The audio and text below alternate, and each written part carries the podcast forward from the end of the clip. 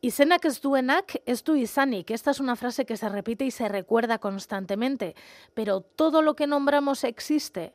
Conocemos, por ejemplo, los nombres de los filósofos, Nietzsche, Hannah Arendt, Hegel, Schopenhauer, los conocemos. Pero, ¿qué sabemos de los motes que les pusieron? Un nombre te denomina, pero ¿qué hace un mote?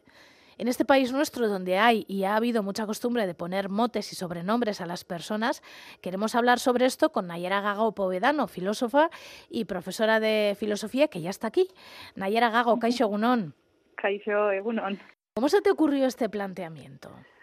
Bueno, yo creo que ser profesora inevitablemente lleva consigo convivir con los apodos todos los días escuchamos constantemente en el instituto que otros profesores y profesoras tienen apodos, así que todos tememos tener uno que desconocemos. También vemos muy habitual entre los adolescentes que se ponen motes entre ellos. Pero bueno, sobre todo el hecho de darnos cuenta en la práctica docente de que lo que conecta al alumnado con los temas filosóficos a veces pasa por, pues, por mencionar la biografía de, de los pensadores que estamos trabajando en cada momento. Y dentro de esa biografía, pues te vas dando cuenta de que igual que a los demás, pues lo que nos gusta son las curiosidades, las anécdotas, los chascarrillos. Y bueno, en una de estas ocasiones en las que estaba explicando todo esto sobre Platón, pues una alumna en concreto pues eh, me preguntó muy seria si a Platón le gustaba su apodo. Y yo, pues la verdad, llevaba igual, no sé, décadas enseñando a Platón y nunca me había parado a pensar sobre ello, ¿no? Y entonces eso hizo que que pusiera un poco el foco en, esta cuestión. De todas formas, el estudio de los apodos, de los seudónimos, etcétera, tiene como su propio ámbito de estudio. Pertenece a la onomástica, que estudia los nombres propios, es una parte de la antroponimia y nos dice pues que la palabra apodo viene del verbo apodar, que significa comparar y que de alguna forma hace lo mismo que hacemos cuando creamos una metáfora para aludir a un objeto, pues con los apodos hacemos lo mismo con las personas, ¿no? Y como bien decías, el nombre propio nos identifica, pero el apodo nos quiere describir. A veces mejor y a veces peor, ¿no? A veces en positivo y a veces en negativo, pero lo que busca es decir algo más sobre la persona que somos. ¿Y qué significa Platón? Ya, esto es muy curioso porque Platón es uno de los filósofos más importantes y más conocidos se dice de él que toda la filosofía posterior es una nota a pie de página de su obra y sin embargo muy poca gente sabe que Platón no se llamaba así. Platón en realidad se llamaba Aristócles y la palabra Platón tiene que ver con la anchura. Diógenes Laercio dice pues que podría ser que tuviera la frente ancha o la nariz ancha. Pero la idea más extendida es que lo que tenía era un pedazo de espalda, era muy ancho de espaldas y parece que este apodo pues se lo puso su entrenador porque eh, resulta que Platón, antes de ser filósofo, fue muy deportista, quiso participar en los Juegos en honor a los dioses, creemos que en los Olímpicos no consiguió clasificarse y realmente esto pues hizo que se decepcionara mucho y, buscara otras vocaciones, ¿no? Pero el apodo Platón significa eso, espaldas anchas, ¿no? En este caso, por ejemplo, el apodo no nos dice nada de su filosofía, pero sí que es verdad que en La República, que es su libro más importante, de alguna forma dibuja una especie de sistema educativo donde la educación física tiene una importancia muy importante, sobre todo en una clase social, que son los guardianes que tienen que proteger la ciudad, etcétera, ¿no? Pero es muy curioso porque en realidad Platón tiene una idea muy negativa sobre el cuerpo. Él cree que el cuerpo es como una prisión para el alma y sin embargo es partidario, ¿no? De cuidarlo y de desarrollar el cuidado físico del mismo. Pero es un apodo que en realidad en este caso pues sí que es verdad que no, que no nos dice mucho de su pensamiento filosófico. ¿Y hay motes que reflejan una corriente filosófica? Más que una corriente, sí que hay motes que dicen mucho o que cuando conoces la filosofía de ese pensador te ayudan a darte cuenta de por qué se lo han puesto, ¿no? Mira, hemos hablado de Platón, por ejemplo, su maestro Sócrates, que también es muy famoso, tenía un mote que es el tábano o la avispa de Atenas. Entonces, si pensamos en lo que produce en nosotros un insecto como un tábano, pues es algo como molesto, ¿no? Nos pica, nos molesta, nos incordia y es de alguna forma la imagen que tenía Sócrates para algunas personas en su época. Él lo que quería era que su filosofía fuera una especie de forma de vivir y entonces la llevaba a la práctica constantemente a través de debates públicos. Básicamente quería educar a la población de Atenas deteniendo a las personas por la calle y les hacía una pregunta, como si yo te veo y te digo, voy tal, ¿de qué es la justicia?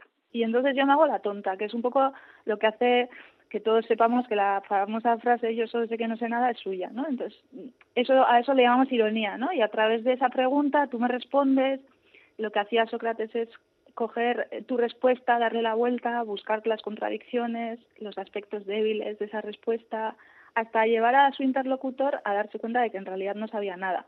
Hmm. Claro, esto, así dicho, parece muy bonito, pero tenía que ser exasperante para la gente verse eh, atosigada con este cúmulo de preguntas que luego por otra parte también eran muy incómodas para las personas que estaban en situaciones de privilegio y de poder porque no querían que Sócrates hiciera pensar tanto a los jóvenes de aquella época, ¿no? Que al final todo esto, por cierto, lo que hizo fue conseguir que Sócrates fuera condenado a muerte por supuestamente corromper a los jóvenes.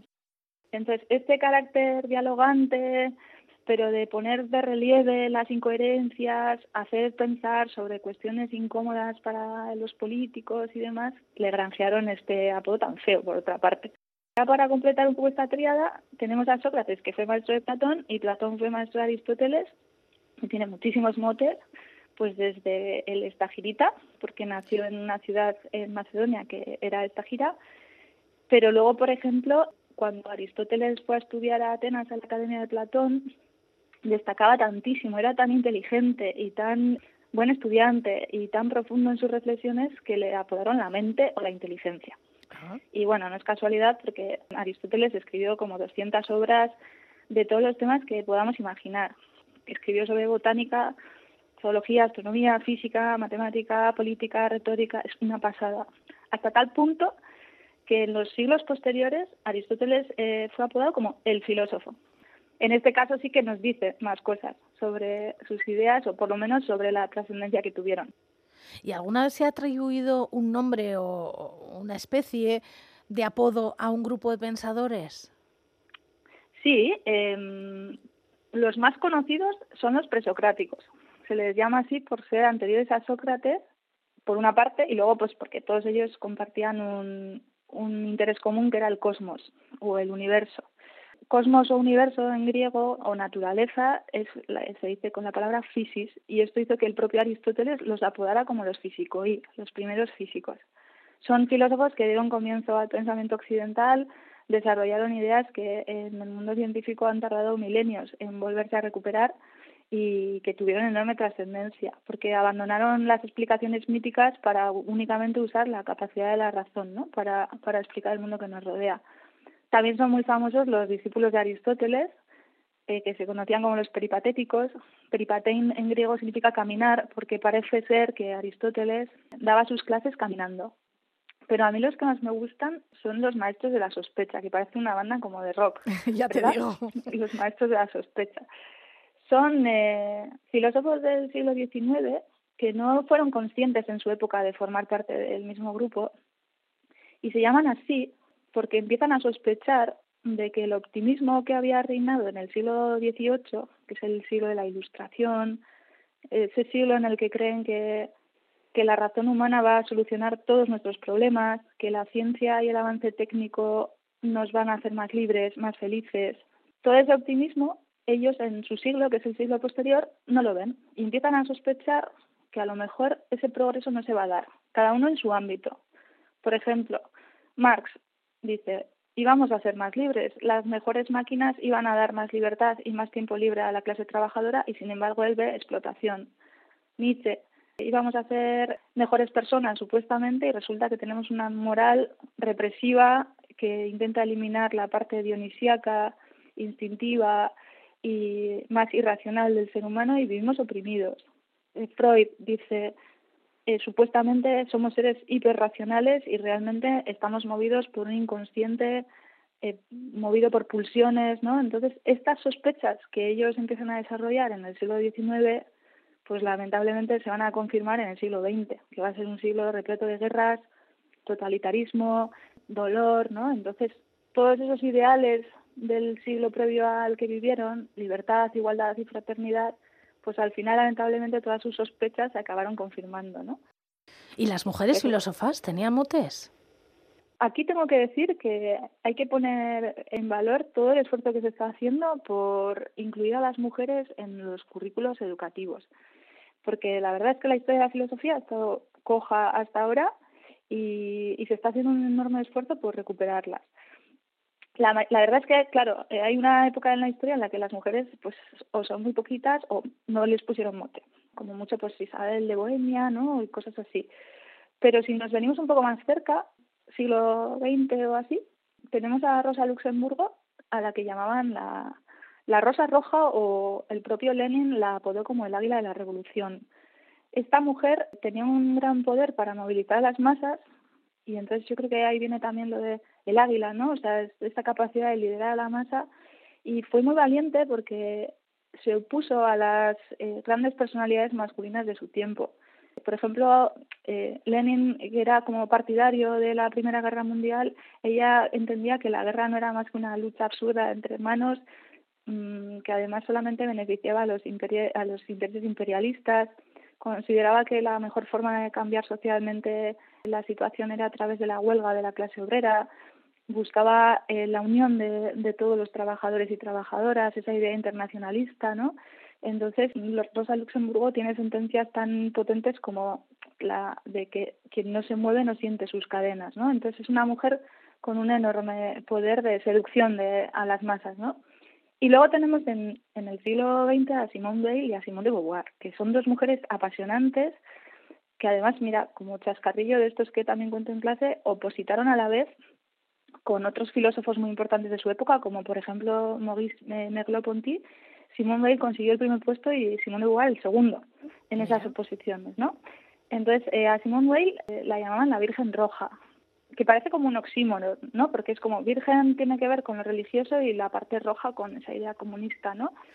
Es una mujer que reivindica la espiritualidad como una forma de arraigarnos en una sociedad desarraigada, pero que luego además está como muy cercana a las ideas bolcheviques. Ella se atribuyó ser bolchevique ya con 10 años, sirvió en el bando republicano español, dejó su trabajo académico para trabajar en una fábrica y vivir en primera persona el día a día de la clase obrera.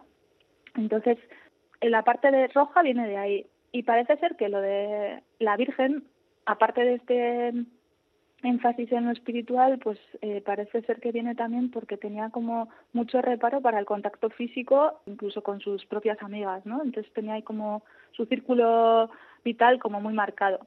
Y luego de Simone de Beauvoir, yo creo que esto es más conocido, la palabra Beauvoir y Vivor en inglés, que significa castor, son muy similares y este juego de palabras con su apellido, pues hace que Sartre, que era su pareja intelectual y sentimental a su manera, porque tenía una pareja, una relación como muy abierta y muy curiosa, la llamara Castor. Entonces en las cartas que se, que se enviaban, pues la, la llama así. A Simone de Beauvoir le debemos una revolución en el mundo del pensamiento y en la sociedad, porque ya sabes que escribió El segundo sexo.